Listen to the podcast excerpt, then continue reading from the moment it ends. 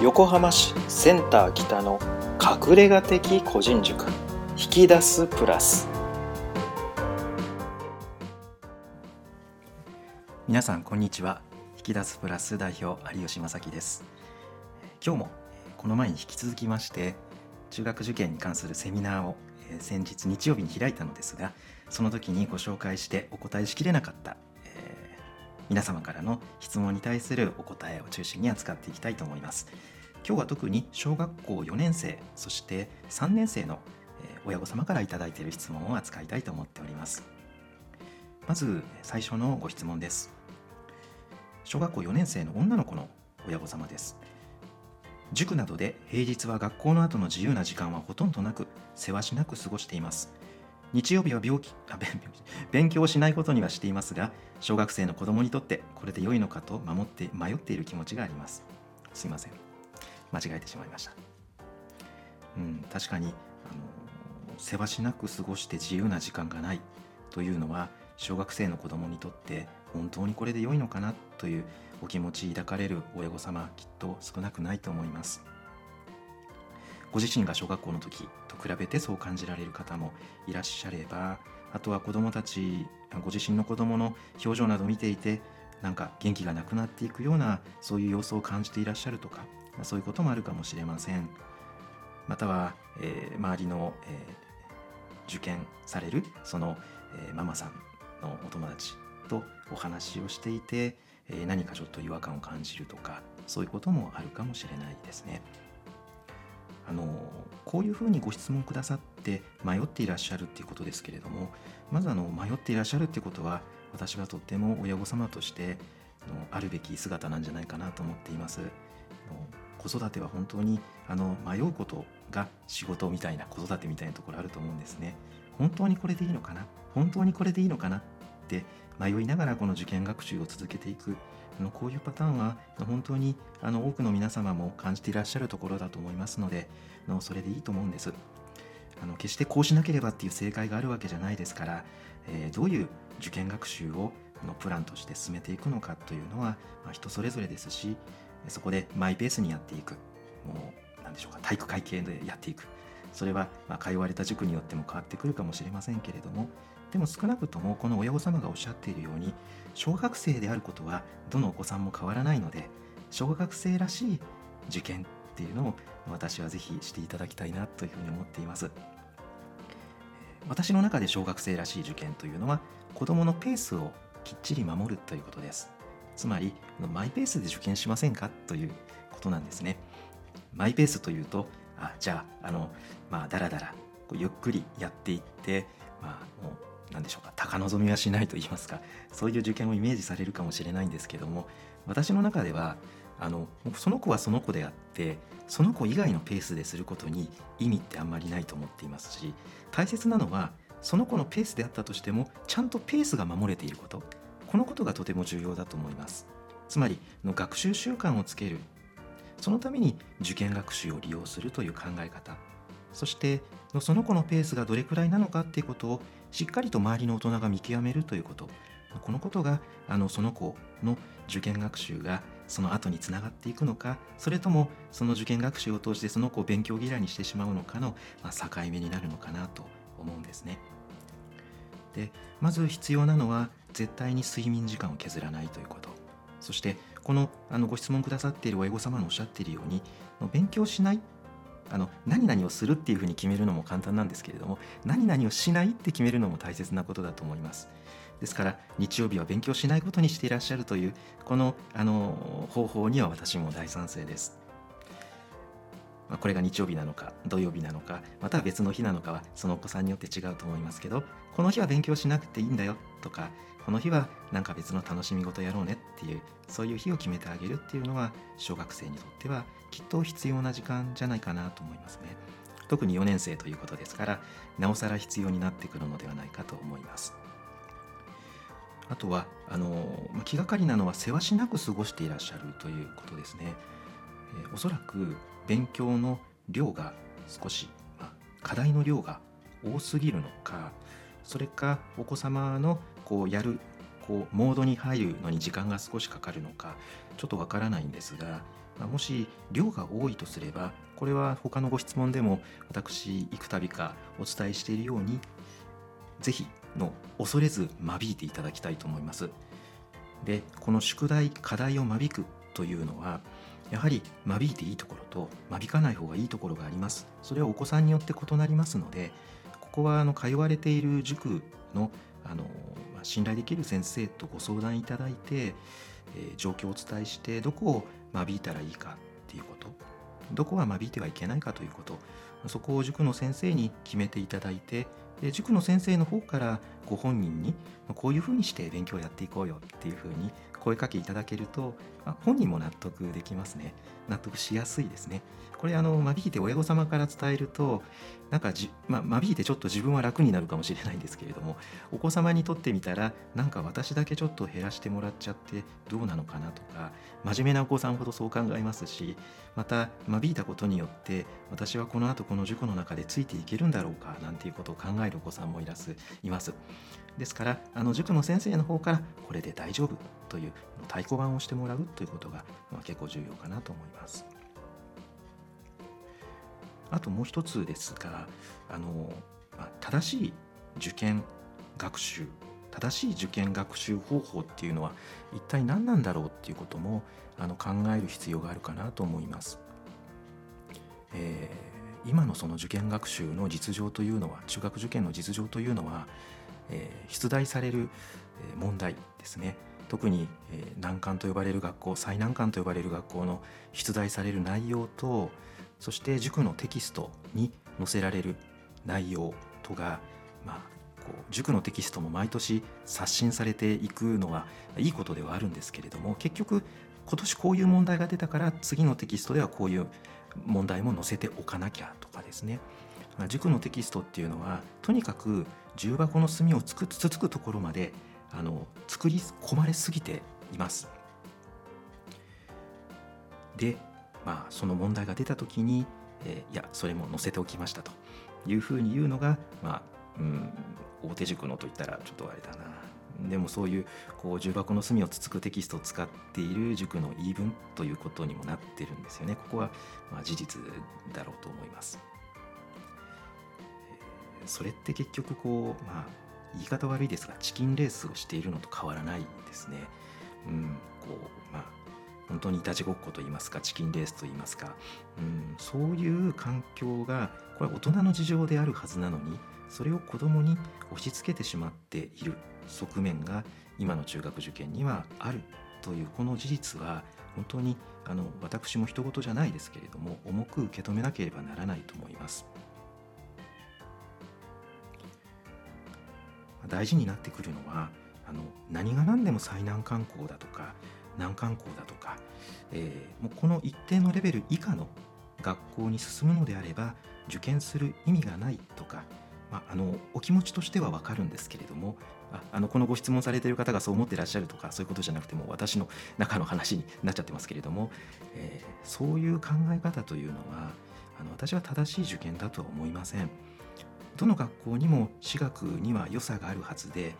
私たちはまずそれぞれの私学の良さっていうのを肯定するところから学校の判断っていうのをしていくべきかなと思ってるんですね。もちろん学校もそれぞれ弱点があります。でもあの弱点も含めてその学校なんですね、まあ、学校というのは建物が重要じゃなくてその持っている味わいそこに私学の良さがあってそこに惹かれてやっぱり受験するものだと思います。偏差値が1つ高いからこっちに行こうとかこっちを受けようとか。偏差値がここだと10ポイントも下がるからそこはやめておこうとか。そういうことではないですね。そもそも学校に偏差値などというものはありません、えー、学校にそれぞれついている偏差値というのはその何て言うんでしょうか。学校の人気度だとか、まあ、その学校にどれくらいのお子さんたちがこう受けようとしているかっていうことですとかまあ抑えの学校として例えば午後受験をやっている学校なんかだと多分その学校が本来持っているえー、学力層生徒たちの学力層よりも高い偏差値が出てしまうんですよねどうしても。だからここ受験をする学校が増えてるわけですけども、えー、そういうもので、ええー、お子さんのその6年間っていうのをあの決めない方がいいのではないでしょうか大切なのは、えー、ちょっと話を戻しますが小学生らしい生活っていうのをしっかりと守りながらその範疇で、えー、伸びていけるその範囲内で6年生の2月1日埼玉千葉であれば1月または12月の推薦そういうものかもしれませんがその段階で入れるところにまで達した学校に気持ちよく入っていくっていうのが私の中での中学受験の正しいやり方だと思っています。そのようにして受験をして中学生になっていけばその入ったところでその子はあのきっと輝けると言いますかまた成長できると思うんですね。そしてその6年間の活動を生かしてそして大学受験に向かっていくことができる、まあ、大学受験でさえ本当にしなきゃいけないものかどうかっていうそういう問題もありますけど、まあ、大学受験をするのがもう全入時代っていうことで当たり前のようになっていますから大学に入って自分は何をしたいのかっていうことを考えるためにもその入る中学高校の6年間の段階ではもしかするとですけどもしがみつくような偏差値の高いところに無理やり合格してそこに入ってその中で、えー、がむしゃらに勉強する環境を手に入れるよりも自分の中では力的に少し余裕がある。そういう余白のある学校に入って8割は勉強頑張る。でも残りの2割は自分のことを見つめたり習い事を続けたりこう自分の、えー、経験値を豊かにするための活動に充てられる。そういう中学高校生活を過ごすための中学受験。受験プランっていうのを立てるのが、まあ、一つやり方としてはあるのではないかなと思っています。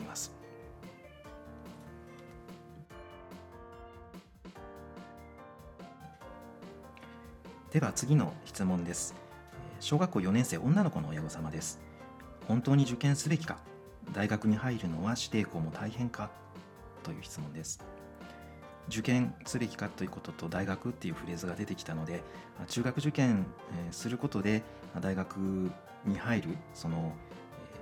入り口がこう広がったり狭まったりするのかというそういうことでもあるのかなと質問からは感じました大学それぞれ高校には指定校というものがありますがその指定校を使った受験というのはあの昔も今も変わらず当然あるわけで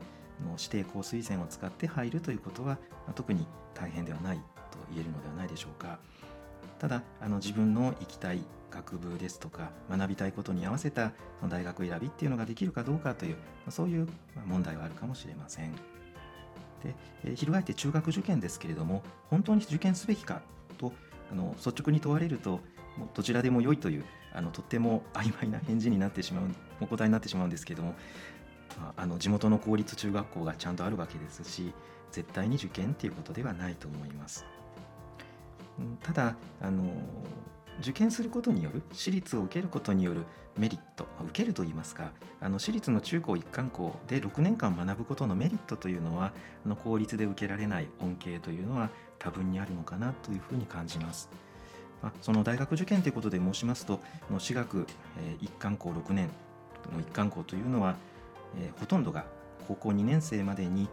高校3年生までにやる内容つまりあの大学の一般入試で、出てくるものっていうのを網羅できる内容になっています。そういうふうにしている学校がほとんどですね。ですから、ま、最後の1年間というのは、塾に通っている子もたくさんいますけれどもでも学校でも大学受験に向けての学習ができるという面においては、まあ、メリットはあるのかなと。またその、え、学習内容ということだけでなくて大学受験で膨大な知識をまた問われるわけですけれどもその膨大な知識のえ土台となるえ体験ですね。私学の場合はそういうものをえ中学生の間にたくさん用意しているところが多いです。え例えばま理科の実験ですね。公立では決してここまではやらないよねっていう実験をたくさんこうプログラムとしてえ準備していたりだとか社会に関して言うならばえフィールドワークをしっかり取り入れてくれるだとかですね。あとは、ま研修旅行ですとか、まあえ短期留学ですとかそういう道筋っていうことに関しても私学はアンテナを張っている学校が大変多いですね。そういうことを考えますと、うん、そういうこう体験による深いえ経験値に基づいて、え大学受験で問われる知識にを、え覚えていく大学受験で問われる技術を身につけていくということになりますので単純にこう公立の中学校に行って高校の3年間の中で準備をしていって、まあ、必死にこう暗記していくとか、まあ、体で覚えていくっていう、まあ、そういう受験学習からするならば、まあ、よりこう深みのある大学受験学習が中高一貫校に行った方ができるのかなというそういうメリットは考えられます。あとはあの私は、まあ、もう一つこれはあのすごく最近強く感じているのは今度これからの大学受験がどうなっていくのかって方向性がもうだいぶ見えてきているということですね。現在あの日本中の大学を全てこう募集枠をま100としましてその中で一般入試で入れる枠がどのくらいあるのかと申し上げますと現在48%です。残りの52%というのはこれは総合選抜型入試というそういうカテゴリーの中で入学者を募集しています総合選抜というのは昔でいうところの AO 入試というものですねあとは推薦入試なんかもそこに含まれますが、まあ、AO と言いますとあのちょっとあの何でしょうかネガティブなイメージを持たれる方も多いかなと思うんですが、まあ、いわゆるあの一発芸で入るというものでは今はもうなくなっています。えー、総合選抜型といいますのは、えー、自分が一体何者ででこれまでどういうことを、まあ、いわばライフワークとして行ってきたのか。でそれをこうこれからの大学での学びにどうつなげていきたいのか。そして将来どういうところで社会貢献というのかまたは自分をこう、えー、もっと広げていきたいというのか。ちょっとまあ表現は分かりませんけれども、うん、将来どのようにこれまでの学習今の自分これからの学習そして将来ここつなぎ合わせていくのかっていうことを、まあ、どれだけこうしっかり考えているかそれを何かお題が出ましてレポートのような形でまとめてそれが、え入試選考の代わりになるというそういうものです。他にも面接ですとか、口頭諮問のような形ですね、その面接されているところであの聞かれたことに自分で即興でプレゼンをするというようなものですけどもこういうこう考える力がなければの、考えるといいますか問題を考えるというよりも自分について考える。そういうことを力といいますかそういうこう癖習慣経験を積んできた子たちにぜひ私たちの大学に入ってほしい。っていうそういう傾向がもう年々強まっています。特にまあ、慶応ですね。SFC がそういうことを最初に始めたわけですけれどもま最近では大体慶応がすれば早稲田が同じようなことをします。そして国立では東北大学ですとか九州大学ですとかあとは筑波北海道大学。この辺りがそういう入試にかなり力を入れています。そうした学校がよくあの大学ランキングみたいなものが出されていて偏差値ではなくてその学校の環境ですね。環境という面で考えた時には、まあ、いわば東大よりも上を行くような時があるわけですね。そういうことを考えますとこれから求められている、まあうん、人材という考え方ではなくてその子の持っている個の力そしてその子が課題としている力っていうのを本人がよく分かった上で私はこういうことはすごく得意です。できます。これまでこんなことをやってきました。でも私はこういうことは苦手です。だから、えー、仲間と一緒に、えー、自分の足りないところは仲間の力を借りながら協力してこういうビジョンを持ってこういうことを達成していきたい。っていうような、うん、そういうこうキャリア教育。と、まあ一言で言ってしまうとそういうことになりますけれども、えー、そういうキャリア教育的な考えっていうのを中学生のうちから、できるっていうのは、私立の中学校の方が当然しやすいはずなんですね。公立の中学校に行ってしまうとどうしてもその公立の中学校の、中の内申点を取っていく定期テスト対策をしていくそして、入試対策ということで、中学の3年間が、まあ、ほぼほぼ学校のそのサイクルシステムの中で一生懸命やらなきゃいけないそこに注力しすぎてしまって自分って何なんだろうっていうことを考えるのそういう余裕がほとんどの子にとって取ることができないようなそういうカリキュラムになっているかなっていうところがうんちょっと高校受験の旧態然としたところだなと私は思っています。で私立の場合には、まあ、高校受験がないわけでその分あの自分と向き合う時間というのをたくさん作れるということですね。実際あのその総合選抜で問われる部分というのは高校の3年間での活動内容が問われるわけですがあの私としては高校生になってから実際に大学入試のためにそのパス大学へ入る、まあ、ていうか合格切符を得るために、えー、自分は何者なんだろうって考えるってなんかちょっと順番が違うのかなと思ってまして、えー、そこでこう考えても、まあ、こういうふうに書いたらよく思われるかなとかこういうことは書かない方がいいかなとかそういうふうにな多分なってしまうと思うんです。でもあのありのままの自分っていうのを中学のうちからこうしっかりとあの考えることができるまたはあの中学のうちに私学に進めばあのそういうキャリア教育的なことをやっている私学であればその恩恵を受ければいいですしそうじゃなければそういうことにシフトして、えー、学びを提供しているそういうあの私的な機関が増えてます。あの私どもの教室でもそういうことをやってますけれどもあのそういうところのあのシステムを使って中学のうちにそうした、まあ、ある意味で先取りなんですかねはい、でもすごくあの教養体験を深められる先取りができると思いますので、えー、そういう機会を生かせるのが、まあ、私立の中学受験のメリット私立の中学に入るメリットかなと思います。そのためにもあの先ほどのご質問でも答えてしまったかと思うんですが、えー、何が何でもこの学校っていうことでもうあの何でしょうしがみついてついていくようなあの私立に合格するためにシャニムに頑張る。もうとにかく全部丸覚えして暗記する。そういう学習であの入れる私学ですね、まあ、ブランド、えー、ですと名門校伝統校、まあ、そういうところもあのすごく魅力があるのは確かなんですけれども、まあ、そういうところじゃないと意味がないというものではなくてもう少しこう広くて深い見方のもとにお子様の学校選びっていうのができるとやはり、えー、学校でやること、は腹八分目そして、え、他の2割についてはその子自身の将来の、人生に使える2割っていうのを、残しておくっていうのが、大事なのかなというふうに思っています。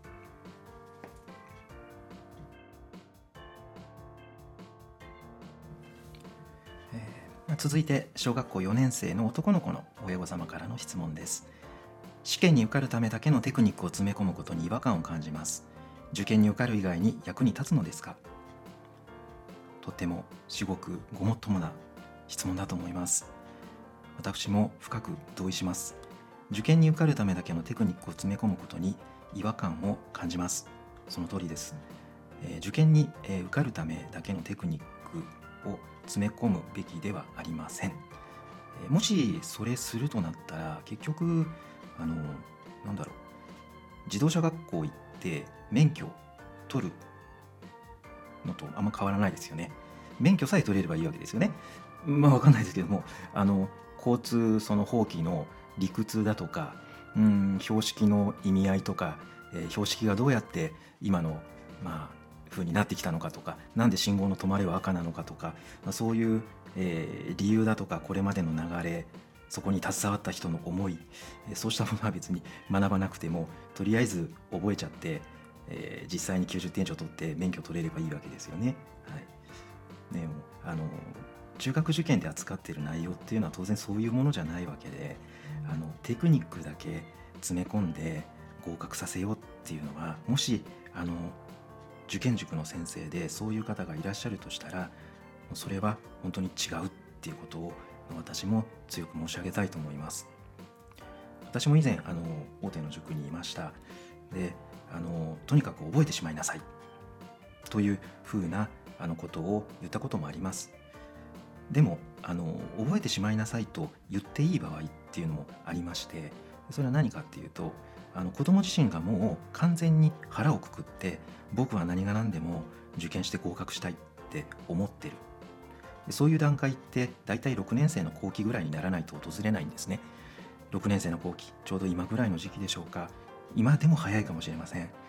もう少し遅れるかもしれないですね。でそうなったらもう覚えましょうと。何が何でも受かりたいと思ってるわけですからだったら覚えようっていうそういう持っていき方ができます。でもそこに至るまでのそこまでの長いその期間に比べれば長い残り50日に比べれば長いそこに至る、まあ、1000日以上の期間っていうのがまあ大体今塾の事情ですけれども3年間学習するみたいな風になっちゃってますのでそういう期間があります。その中でテクニックだけを詰め込む3年間を過ごさせるというのは不毛以外の何者でもないですね。ですからあの私たちあの中学受験指導をする側に必要なあのスキルといいますか考え方としてその子の受験にともちろんあの入試に役立つ知識を教えるわけですけれどもその知識を本人たちがどういうふうに受け取るかっていうことそういうこう声かけの仕方っていうのは当然必要になってきます。これはテストに出るからちゃんと覚えようねっていうこの声かけこれは良くないですねまず。でテストに出るから覚えようねっていうあのそれねあのちょっとドーピングしてるのと同じですよねまずそういう声かけはいらないっていうこととあとは、えっと、教えたことを子どもたちが、えー、何でしょう完全にインプットする必要はないっていうことを教える側もあのそこは分かっておく必要がありますね。えー、どういうことかというと、まあ、知識を授けるだけだったら相手が覚えてくれないと意味ないわけですけれども私たちが教えようとしていることっていうのは世の中でいう一般教養にあたるところだと私は思うんです。その教養というのはただ知識を覚えるんじゃなくてその知識の背後にある理由原因そこにある、え、いろんな関わった人の思いのそういうものを子どもたちが疑似体験できるように学ぶそしてその疑似体験したものが必ずあの先々の将来、まあ、どこでその子が何に引っかかるか、まあ、引っかかるとかヒットするかわからないんですけれどもそういうこう、えー、不思議の種っていうんでしょうか謎解きの種っていうのをちゃんとまいておいてあげるそのためにあの中学受験指導っていうのがあるっていうことをのぜひあの考えていかなきゃいけないなっていうふうに思っています。例えばなんですけれども、えー、中学受験っていうとよく鶴亀山っていうのが登場します。もちろんあの中学に入ればそれは連立方程式で解けてしまうものですけれどもあの私はあの鶴亀山連立方程式的な問題を見た時にもうさっと鶴亀山やっちゃうんですよね。その方が分かりやすいです。自分の頭の中ですっきりすると言いますか、はい、あの何でしょうか。より具体的な学びでイメージをこう広げてそこから答えを出していくっていうこう一回膨らんで収束させる発散してから収束させるっていうもうそういう作業が必要になるので答えを出すまでの時間はちょいと連立方程式よりかかってしまいますけれども、まあ、無味乾燥なあの数字の操作をして答えを出すっていうよりかははるかにこう自分の中で脳がしっかり動いているっていうのを感じます。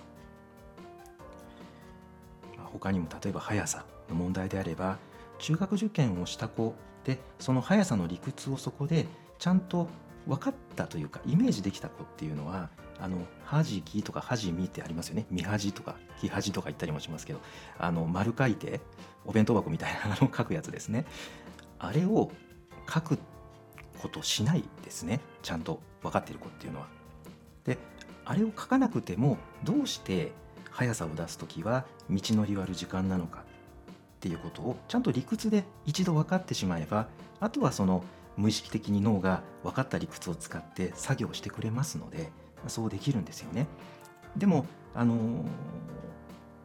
そこをただ単純に暗記させられちゃってるお子さんの場合暗記させてる先生の場合っていうのは常にその見恥を書かせるまたは見恥を頭の中にイメージさせてそれで解かせる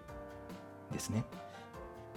それをしてしまうと結局こう速さって何者なのか、えー、そこに関係する他の変数って何なのかっていうことがよく理解できないのでおそらくですけども、えー、中学高校に入って微分積分出てきますがそういうものの楽しさにも多分気づけないですしまあもともとねあの算数好き数学得意っていうことであの微積の世界にどんどん入っていける子もいますがあのそうじゃない子もたくさんいるのでそうじゃない子にその後のそういうまあ、学問の世界っていうんでしょうか。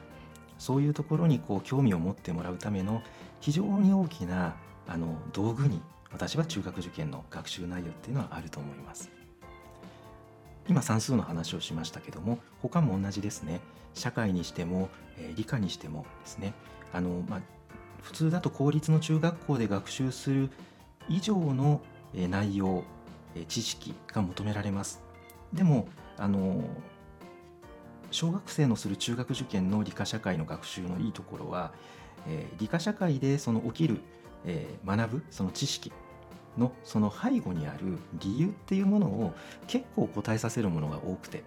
でそれ結構あの中学校に入るとあんまやってないんですよね。公立ですと。私もやった記憶ないですねあんまり。でもあの小学生段階ですとあの知識だけを覚えさせるのにはやはりちょっと限界があるので、えー、どうしてそうなったのか。っていうことについて考えさせたりそこの部分をしっかりテストで通ってきたりすることがよくあります。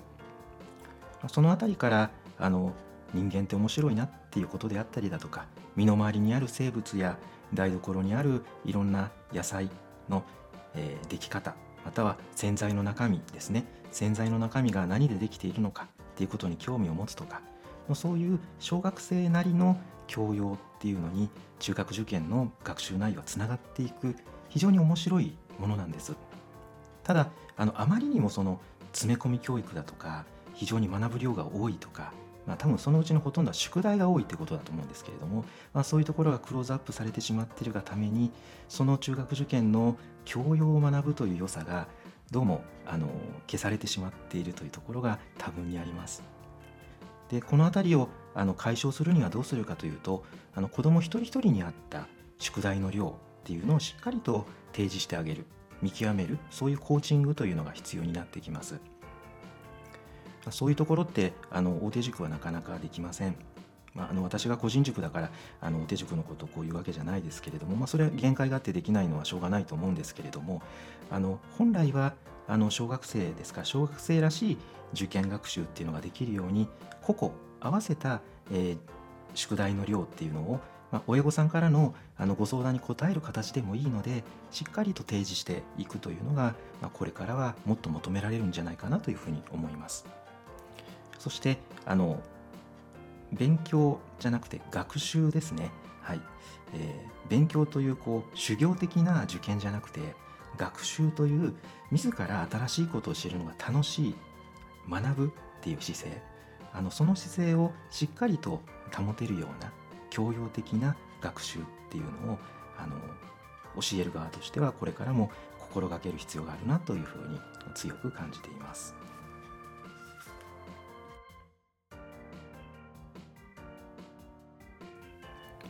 では続いてのご質問です。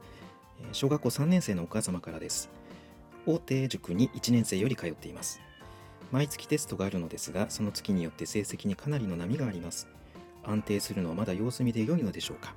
また、わからない部分を親が教えると怒鳴りつけてしまい、親の方が熱くなってしまいます。どのように教えるのが良いのでしょうか塾に頼っても良いのでしょうかこう、うん、胸が締め付けられるような文章の内容ですね。えー、まず、最初にこう、イラ正直に言います。イラッとくるのは小学校3年生に毎月テストをやらせるその塾のシステムですね。だからこういうことやめろって思うんですよね。うーん私も以前そういう塾にいましたからまあね言えたこっちゃないんですけれどもどうしてこういうことをさせるんだろうって思います、えー、波があって当たり前なんですね、え、成績を出すとすればですねえそこの説明をまずあの塾側の人間が親御さんにちゃんとしてほしいと思いますね。波があるので絶対にあのテストの結果でお子さんにそれを怒ったりとかそういうことしないでくださいっていうことをまずあのテストやるんだったら是非ちゃんと言ってほしい。まあ、ちょっとこのご相談からはそれはそれてしまうかもしれませんがで、えー、安定するのはまだ様子見で良いのでしょうかということですが、一般論で申し上げますと、えー、小学生のテスト結果は安定しません。えー、小学校6年生、まあ、このまま受験されるのであれば、受験の直前まで4教科なかなか揃える、いい点数で揃えるっていうのは難しいっていうことは、あのそういうお子さんが大半ですので、あの安定を求めるというよりも、そのテストごとの良かったところいい点っていうのにまず目を向けるっていう癖をつけることが、中学受験を目指す親御様には、必要となってくるもこれは癖というかスキルというかそれは絶対だと私は思っています。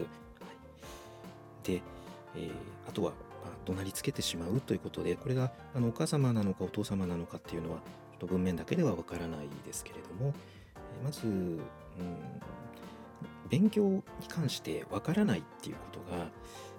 いいことでも悪いことでもないっていうことを考えておく必要があると思うんですね。えー、例えば嘘をつくとか、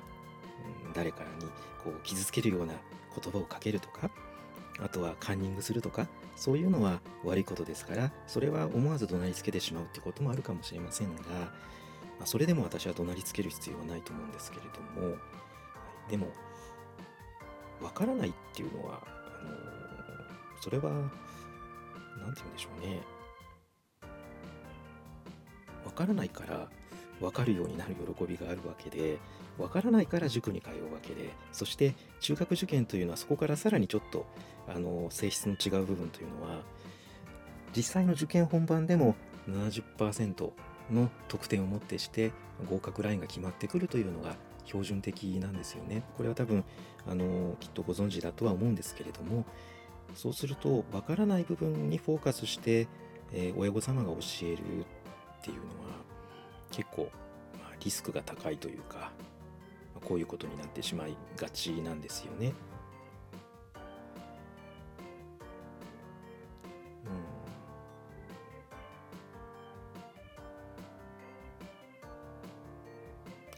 あのこれ多分そのまま